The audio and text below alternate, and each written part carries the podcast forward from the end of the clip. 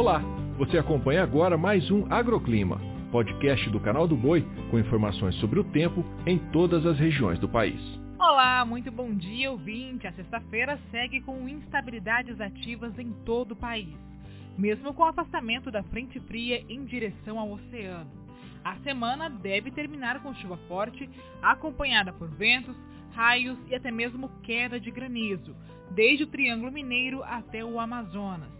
Falando de volume, a atenção continua voltada para o sul de Minas, que foi muito atingido nos últimos dias. Até o final desta sexta, acumulados em torno de 30 milímetros podem ser registrados. Em Santa Catarina, também continua a atenção com relação às chuvas expressivas, que mantêm o nível dos rios elevados e o potencial para inundações. Em contrapartida a toda essa chuvarada, temos a seca e o aumento dos incêndios no Nordeste. No Ceará, foram registrados mais de mil focos desde o início do ano até agora.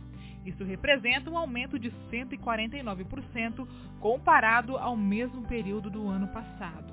E é claro, um dos combustíveis para esses incêndios são as altas temperaturas que têm sido registradas Brasil afora. Com a passagem da frente fria nesta semana, a onda de calor perdeu a força, mas temperaturas elevadas ainda são esperadas. A máxima prevista hoje é de 34 graus em Franca, 31 em Viçosa e 38 na cidade de Sorriso e Tucuruí.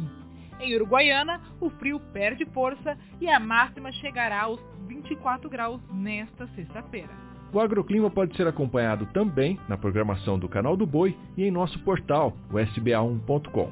Até a próxima!